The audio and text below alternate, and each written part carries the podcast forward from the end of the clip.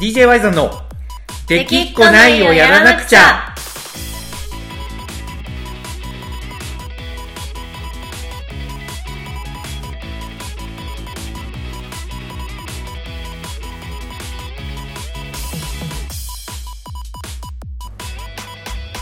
はいこんにちは。DJ ワイゾンです。かなこです。はいというわけで、えー、2020年2回目のはい DJ ワイゾンラジオになるんですけど2回目。2回目ですよ。もうなんだかんだ、うん。正月にね早速音声で抱負を届けるっていうのをねやってみたんで、2回目のはい。ラジオになるんですけど、はい。今回のテーマはあれですよね。去年アンケートをやったじゃないですか。はいツイッターでねツイッターでそう。でそのうちの一つは、うん。えー恋バナだったのではい脱せこい脱性 脱性恋トーク。はい。脱性恋トークを2人でクリスマスに収録して、えー流すっていう。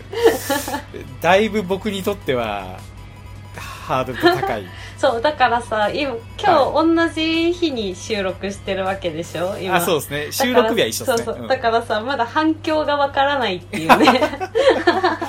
確かにね。どうだったんだろう？まあ確かにね。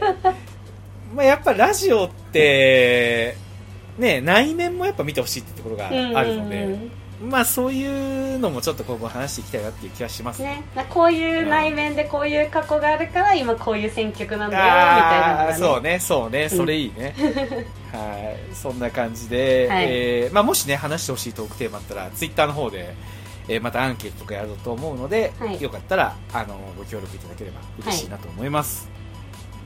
はい、というわけで、えー新年一発目のテーマなんですけど今回は僕の方のアンケートの回答をもとにはい前回のねあの脱成恋とかコナコの方だったので、はい。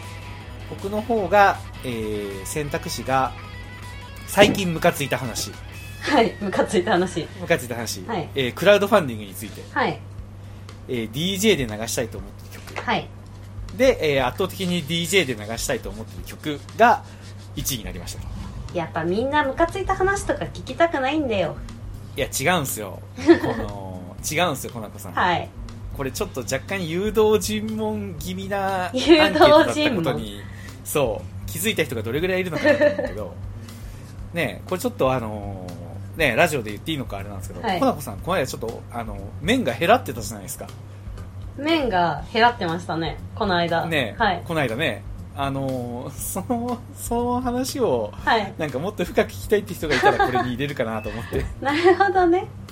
そうなるほどね。この間私が麺が減らってた話は、あのフェイスブックの方の友達限定にしてたから友達しか知らないやつね。フェイスブックで友達になってる人しか知らフェイないやつね。スブックでそう。だからツイッターしかコナコでつながっている人は知らない可能性もあるんですけど、そうそうそう。うん、個人的にはあれ結構あの面白かったんでいやでもあのクラウドファンディングの話って入ってたからあそういうことかなってちょっと思ったけど、あちょっと思った。ちょっと思った。そうちょっと思った。そうそうそうそう。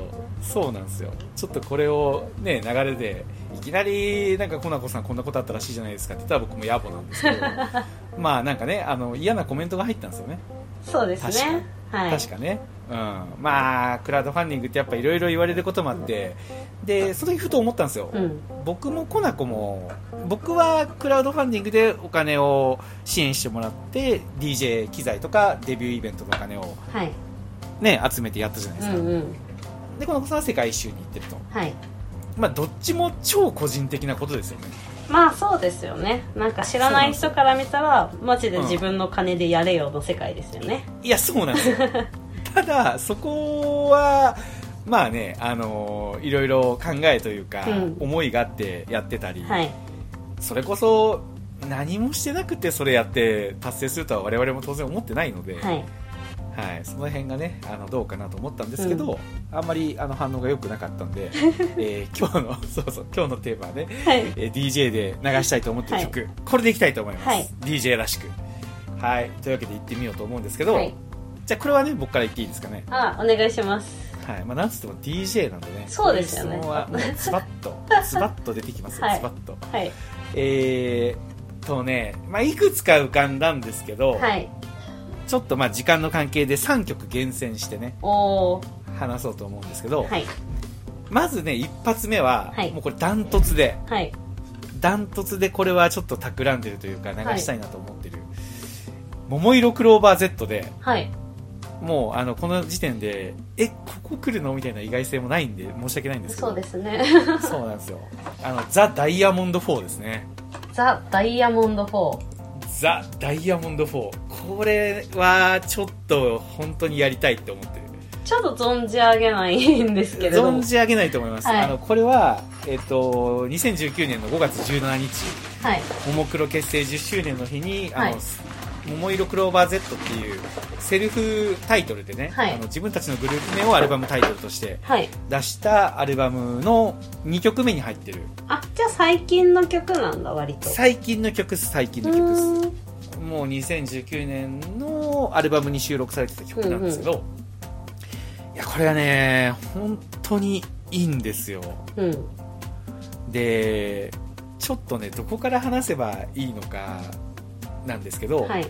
要はねこれちょっとももクロファンの人いたら全力でこれリツイートしてほしいぐらい大事なことを話すんですけど、はい。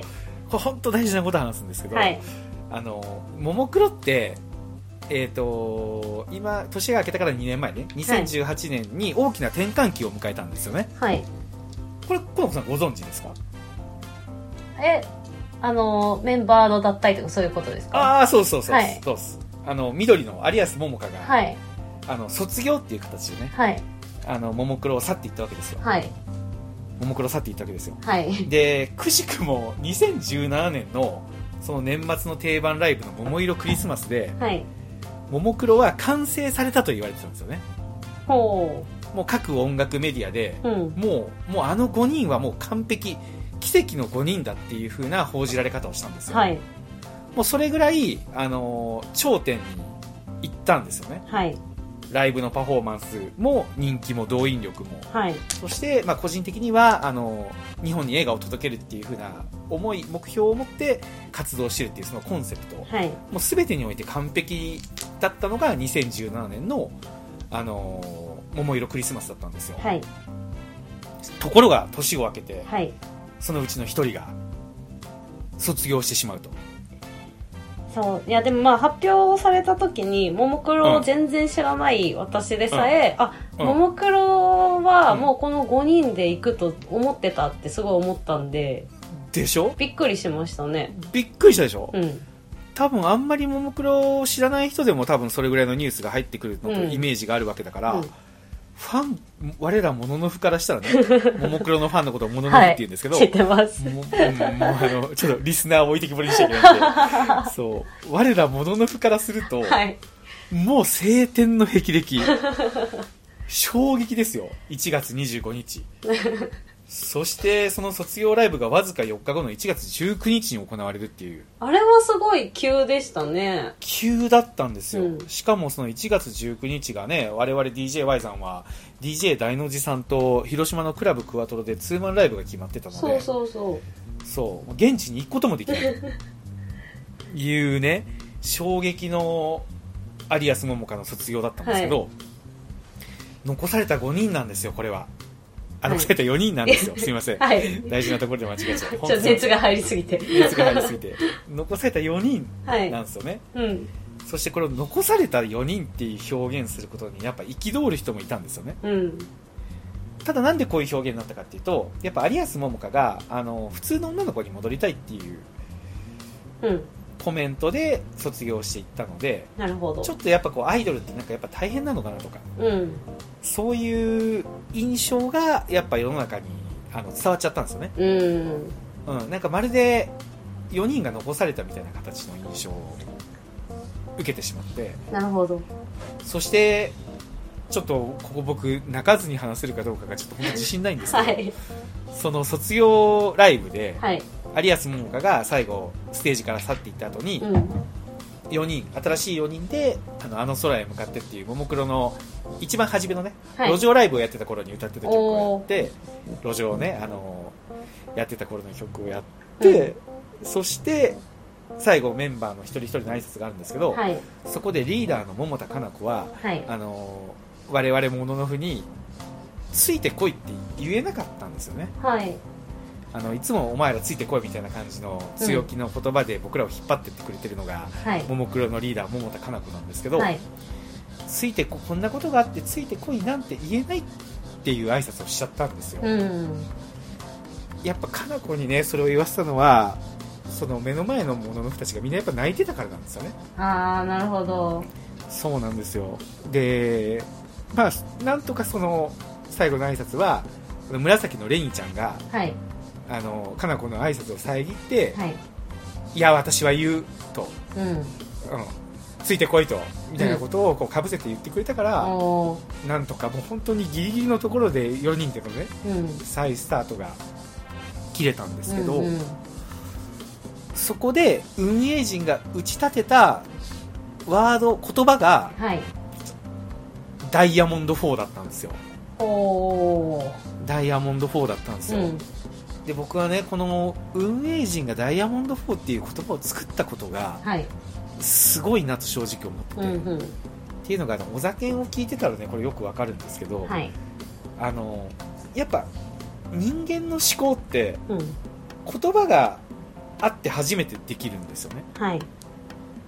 言葉があるからそれを考えることができて言葉があるからそれを認識することができて、はい。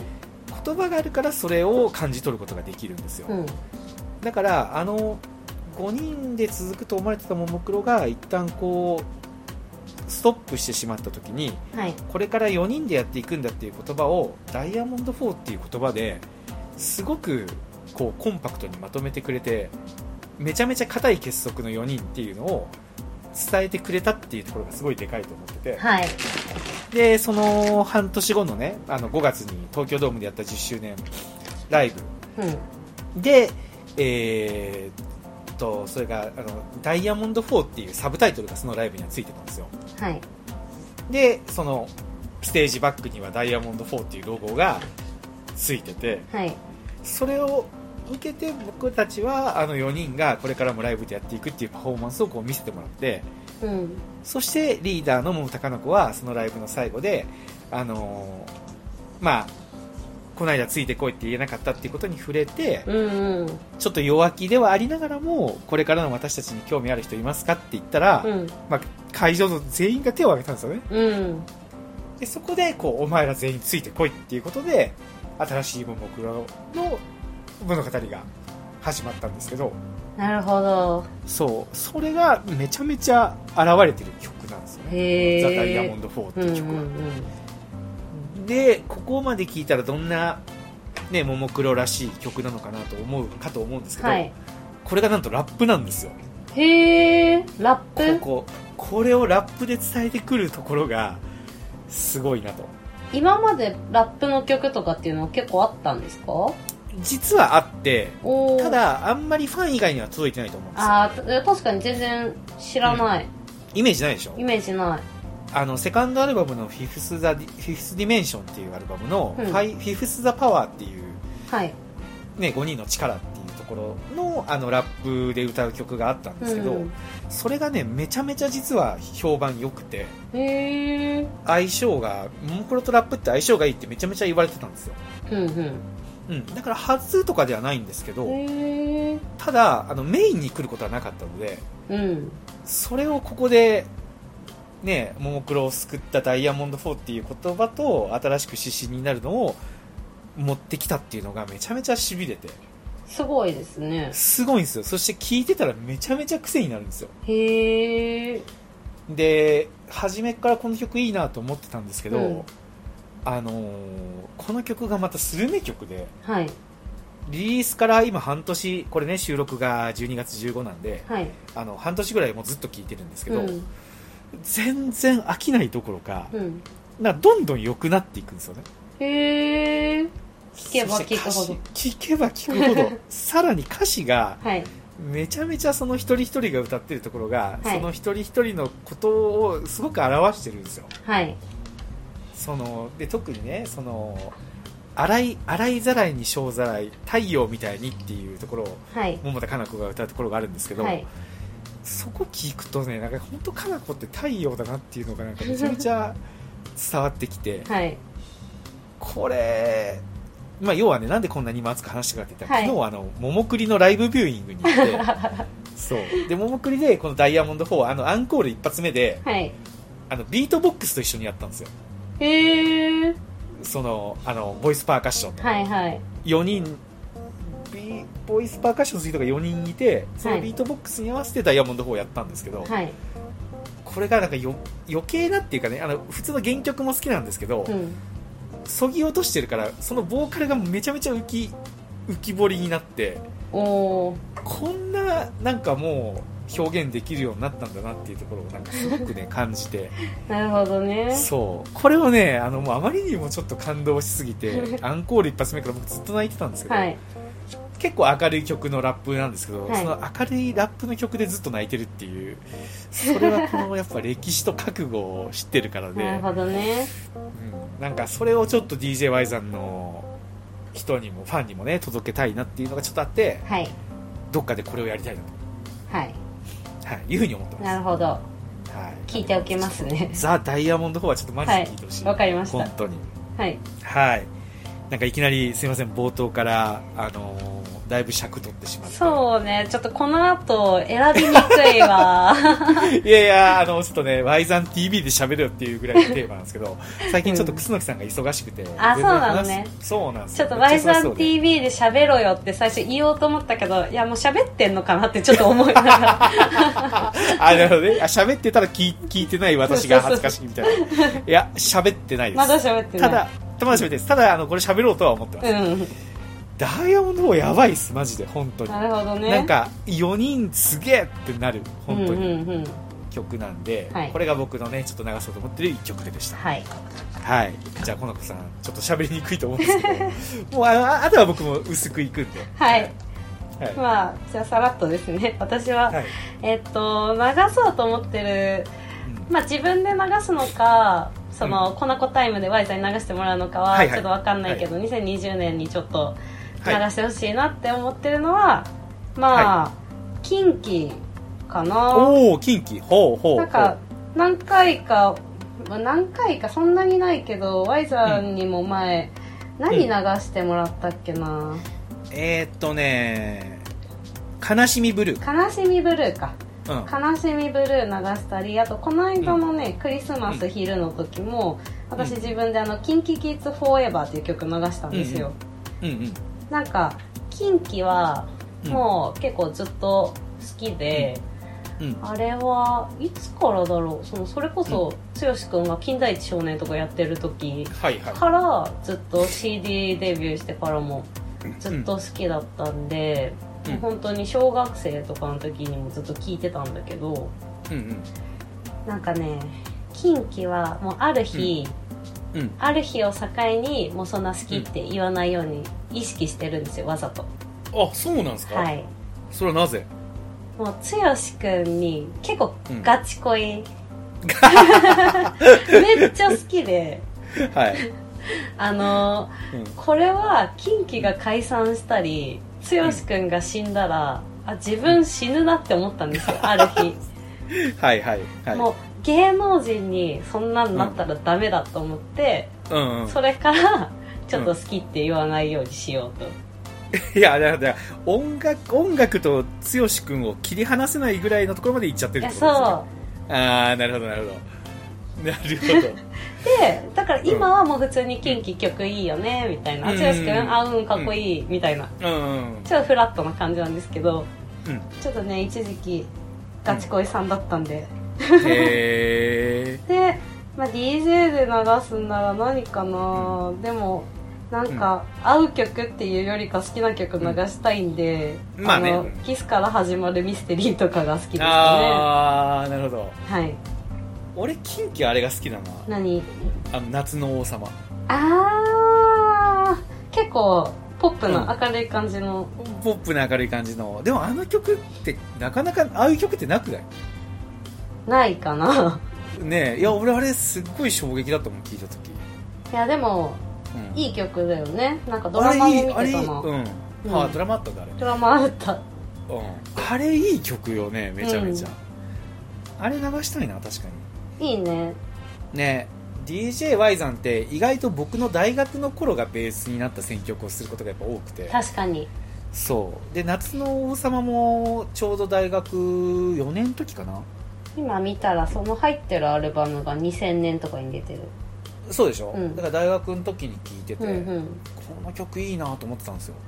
ほうん。なんでその辺やりたいですね。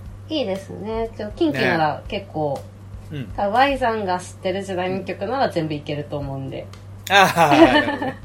OK です OK です、はい、キンキキッズいいじゃないですか、はい、そんな感じですね。なるほどで一応補足補足というか僕の言いたいただ言いたいだけなんですけど、はい。キンキキッズといえばやっぱももクロのピンク空聴いてほしいですよね。それはどうして？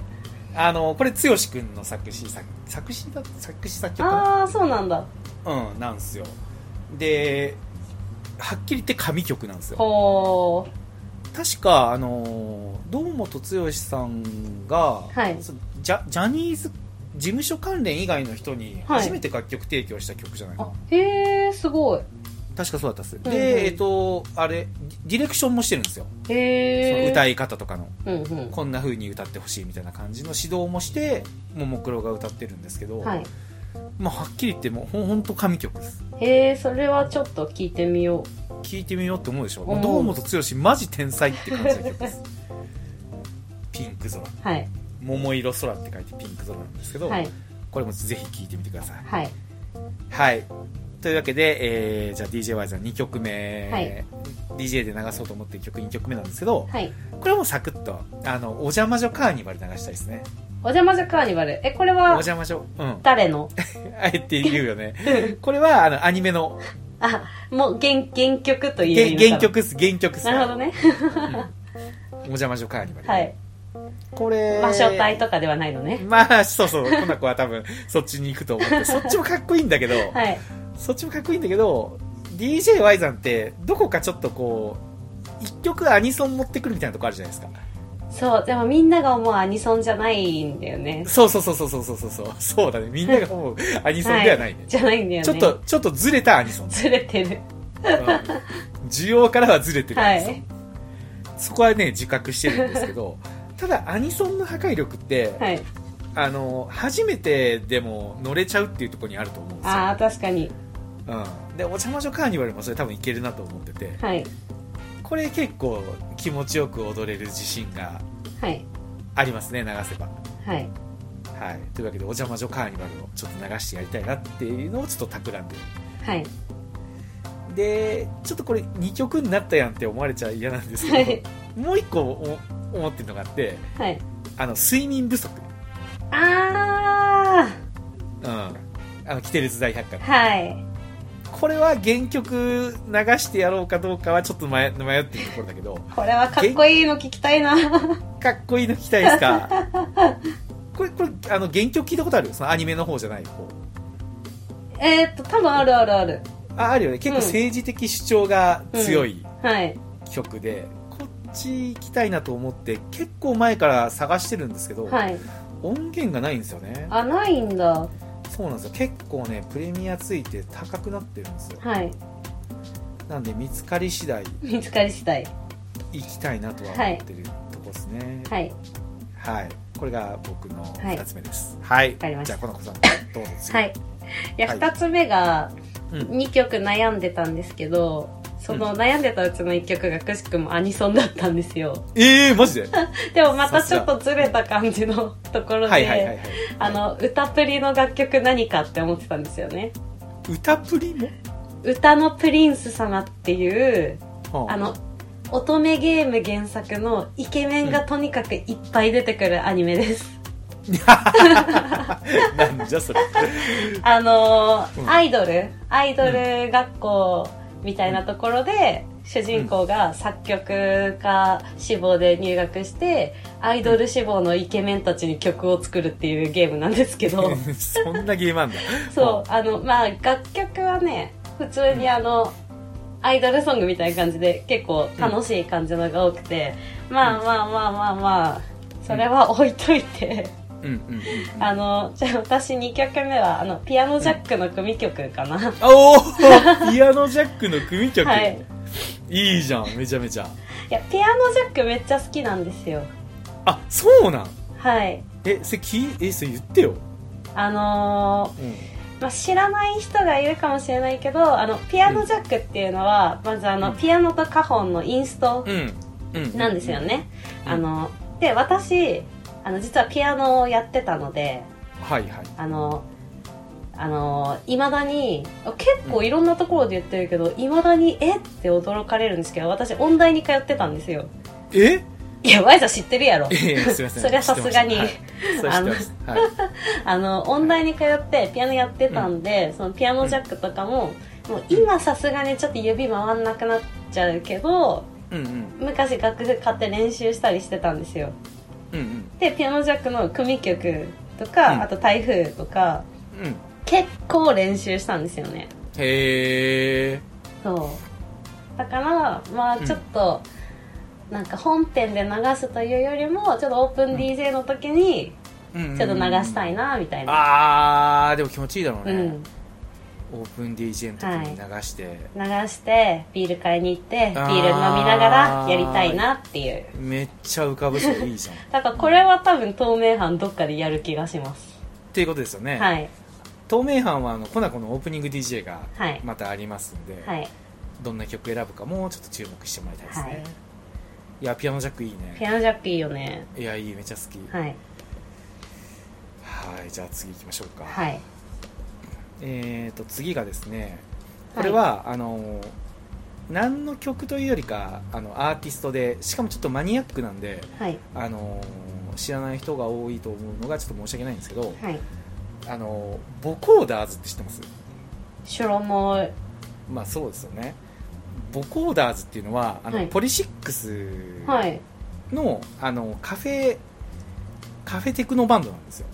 カフェテクノバンドそうあのカフェテクノバンドって言われて、ねはい。あの驚いたと思うんですけど、はい。まあ、なぜ驚いたかって言ったらカフェテクノバンドっていうのはこのボコーダーズが世界初なんですよねなんか作っちゃったけ、作っちゃったけ言葉そうそうそうそうそう。そういうことそういうこと。なるほど。だから知らなくて、うん、今逆にどうやられたらどうしようかなと思ったんですけど。お知ってるよみたいな、はいはいはい、カフェテクノバンドねみたいな感じのノリで来られたら、うん。まあ、ボコーダーズを知らなくてカフェテクノバンドを知らないっていうことが、あのうん今あの世界では起こ起こりえない状況なんでそれあのとんでもない知ったかじゃないですかそそなもうん。そうんそうそうそう。そう。だからコナコさんのリアクション正解なんですけど、はポリシックスってはい。結構あのライブがハイテンションじゃないですか、うんうんうんうん。ね、うん。あのこうトイスとか言ってだいぶハイテンションなライブをやるバンドっていう、ねイメージあって、まあ、その通りなんですけど実はあのリーダーの林くんが最近ちょっと悩んでたみたいではい。実はそうなんですよ。そのポリシックスでの表現っていうのにあの、ちょっとこう迷いというか、んんなんか前みたいに曲が出てこなくなってたみたいなんですよ、うんうんでその時にやっぱあのベースのね、あのフミがこう、まあ、林が悩んでるっていうのが分かってたから結構まあそっとしてたらしいんですよね。こう無理に曲を作ろうというよりかは、まあちょっとこうなんか、ねまたできるようになったらみたいな感じ。全然僕も気づかなかったんですけど、あの相変わらず面白いライブするなと思って見てたけど実はなんか数年悩んでたらしくて、でそこで悩んでた結果、あのボコーダーズっていう形の、うん。そのカフェテクノっていう形でもう全く別のアウトプットをすることで、うん。逆にこうポリシックスでやることがなんか明確になったというか形でちょうどね年明けて去年なのかな2019年からその新しいその活動を始めてたんですよ。でこれにうん。実は僕去年の11月に、あの広島のライブを見に行ったんですけどまあねこれがねめちゃめちゃ良くてそうボコーダーっていう、うん。あのー何？詳しくは僕もよくわかんないですけど、マイクを通して音を変換してうん。やるのをボコーダーっていうかな、そのへー。そういうみたいでなんかなんかわかるよね。なんとなくこう声が変わるやつ。そのボコーダーを使った楽曲をね、あのやってて結構こうカフェでも聴けるなんかいい感じの音楽なんですよ。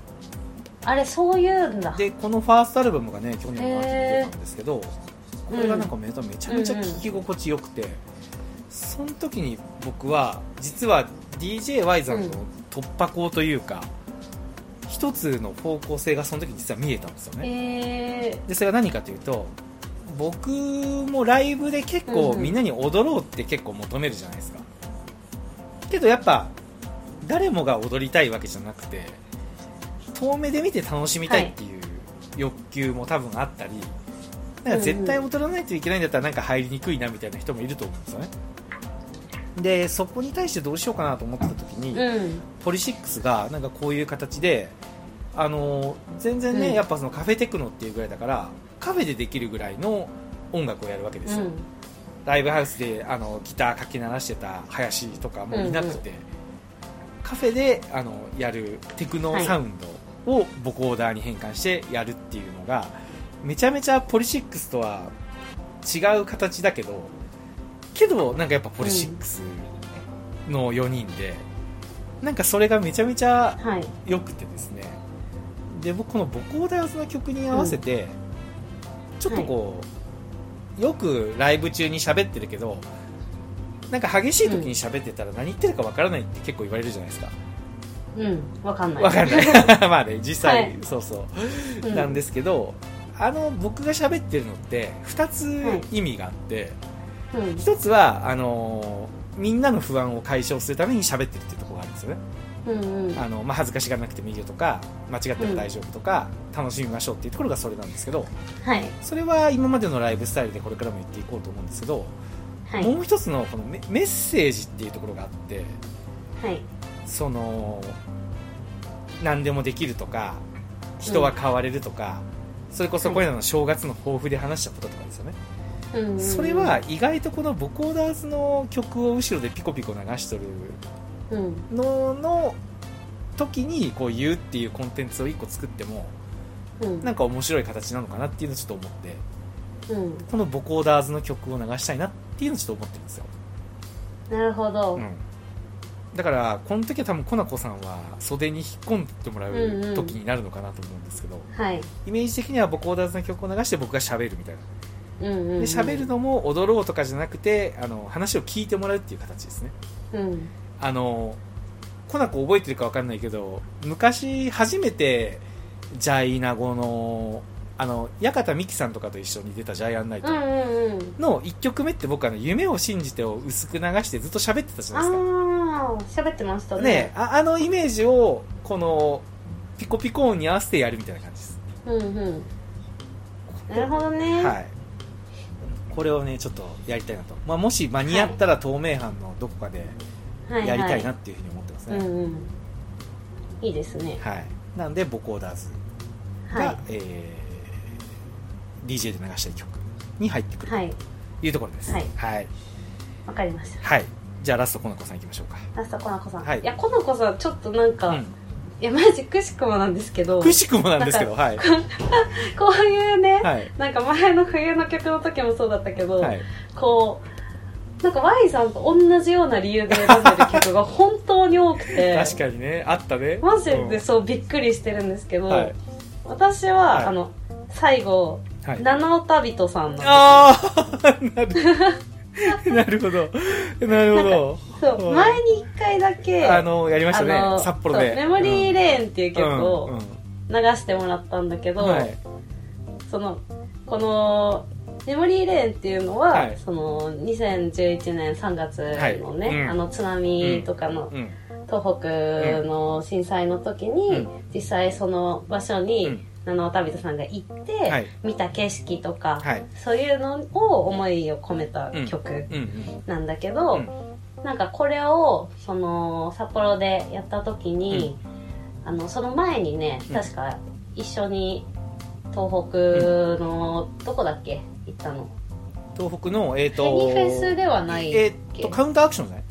カウンターアクションの時か、うん。ってことは宮古か。宮古。うん宮古に行って、その後の公演だったから、どうしてもこれを流してもらいたくて、流してでそのハイパーコダコタイム結構激しい曲で踊るみたいなイメージがあると思うけど、うんそうじゃなくてこうこういう曲をただただこうみんなで噛み締めて聴きたいみたいなうんうんうん。感じのことを喋ってからうん。流してもらって、うん。私ももうステージから降りて、もうみんな座って聴こうみたいな感じで こう座って聴いてたとは思うんですよ、うんうん。でなんかやっぱり、うん。その私が好きな曲って別に激しい曲とか、そのライブで盛り上がる曲だけじゃないし、なんかそういうしんみりとこう、じっくり聴き入る感じの曲とか、うん。メッセージがすごい込められてる曲とかがやっぱり好きだから、うん。なんかそれのなんか典型がやっぱ七尾旅人さんがすごいうん。うん。好きなのうん。で、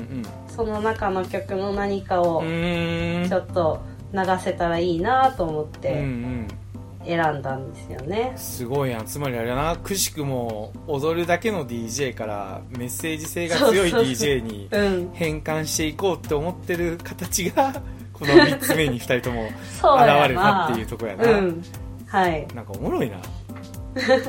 これこれ本当に打ち合わせしないですからね。これ本当に。いやマジで打ち合わせなし。そう。へえいやいいねうん。あの札幌の時もちょっと MC した後に流してたもんね。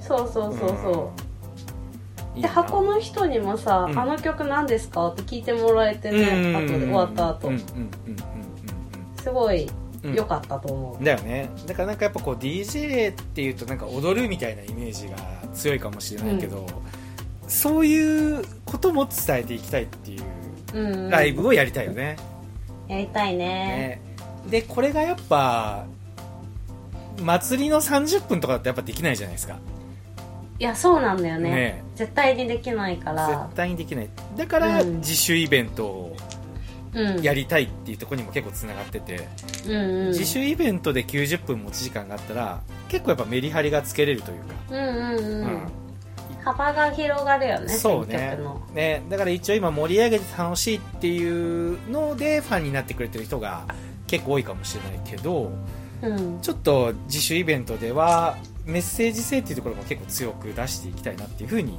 うんうん。思ってて、はい。うん、それを小田君は七尾旅人さんのリクエストが来る可能性があるとはい。いいですねそんなわけで新年一発目のラジオはくしくも新しい方向性が2人とも打ち合わせしたのに被るっていうはい。そうね、抱負からちょっと被ってたからね。確かに確かに、方向性が確かにね。なかなかいい調子はい。じゃないですかはい、はいでそんな僕らのライブが聴けるのがなんといっても1月24日の、はい。えー渋谷ブエノスでのイベントということではい。はい、これ今ゲスト DJ が決まってんのかな？これを話してる時にはどうなんだろう？一応ゲスト DJ を探してて誰にやってもらおうかを今めちゃめちゃ悩んでるんうですけど、ん。ちょっと実はまだ東京が決まってなくてまあ、これが流れてる頃にはね、決まって発表もできてるといいよね。まあ確かにね大阪は実は決まったんですよねはい。大阪はねそうこれはねある意味ちょっとあっと驚く、うん、ブッキングができたかなと思ってるんで、ちょっとこれは楽しみにしておいてほしいんですけど、はい。結構コナコ的には楽しみじゃない？大阪の。あ、めっちゃ楽しみ。ね、どんな選曲してくるんだろうって。いや、なんか正直、うん。面識ないんだけど、はい。なんかその、ちらっと、うん。その Y さんからうんこんな人だよって見せてもらったツイートをね、見見て、その23個のツイートだけでもう楽しみになった、でしょ？もう音楽をどう捉えてるかっていうのが分かってくるやん、そう、ねえ。だからこれは僕もすごい楽しみで。うん 一回ねあの打診したらいやいやそんなキャラじゃないんでって言って断られたんですけど、はい。い、やそこを何とかって頼んだらまあじゃあやりますみたいな感じになって、いやーありがたいね。楽しみです。楽しみなんですよ。はい。なんでちょっと透明版のツアーもいよいよ今月から始まるんで、はい。もし悩んでる人いたら、えー1月24日もう思い切って飛び込んできてほしいなと。はい、はい。ぜひぜひ。ぜひぜひ。で、あとこれあこれ？がいつかだから、うん。ぴょんぴょんあそうそうそれそれそれそれそれ。それね。まさにそれ。そうなんですよ。まさにそれ。今それをねちょうど言おうと思ってて。ちょうどよくそう。その翌週このラジオが流れてる翌週1月11日の土曜日は「えーぴょんぴょんナイト」っていうあのー、はい。面白長文ブロガーとして活躍するはい。カメぴょんが主催するぴょんぴょんナイトっていうイベントに、うん。えー DJY さんコナコナコと一緒に出ますので、はい。それももしよかったら、えー、と吉祥寺かな吉祥寺です。うんイントネーション OK 吉祥寺。OK 吉祥寺。で吉祥寺。えー、17時開演だったと思うんではい。それもやっていきますんで、これもあの d j ワイズの公式ページに詳細貼っておきますのでよかったら、えー遊びに来てください。はい。はい。というわけで、えー年内一発目のラジオはこんな感じですかねそうですね。はいあ一発目というかまあ2発目か厳密には、あまあ正月にあったからね。そうですね。はい。はい。じゃあというわけで、えーこんな感じで今年も毎週日曜日更新でやっていきたいと思うので、まあ、このラジオが楽しみだっていう人が出てきてくれたら嬉しいなというつもりでやって。そうですね。はい。今年はちょっと増やしたいね、聞いてくれる人。いや増やしたいね本当にね、はい。なんでちょっとこうこの間みたいにテーマを募ったりとかしながら、うん。えーみんながなんか聞いてるとなんかこうホッとするみたいなね。うん。あれ？ホッとするちょっと違うかな？もしかして。ほっとするはちょっと違うんじゃない？なんかどっちかというとワクワクしてあほしくないそうねそうだね。うん。本当そう本当おっしゃる通りです。あの聞いてる人がこうワクワクするような。はい。確かにできっこないをやらなくちゃって言われてホッとする人なかなか なかなかなかなかいない。そう。ちょっとそこはねあのそうだよ。背中を押したいって言ってんのに二人とも ホッとするってね。それ確かにちょっとねあのおかしい、はい。あのワクワクするような、えーはい。番組を作っていきたいと思いますので今年もよろしくお願いいたします。よろしくお願いします、はいというわけでありがとうございました。ワイザンでした。この子でした。はいバイバイ。バイバイ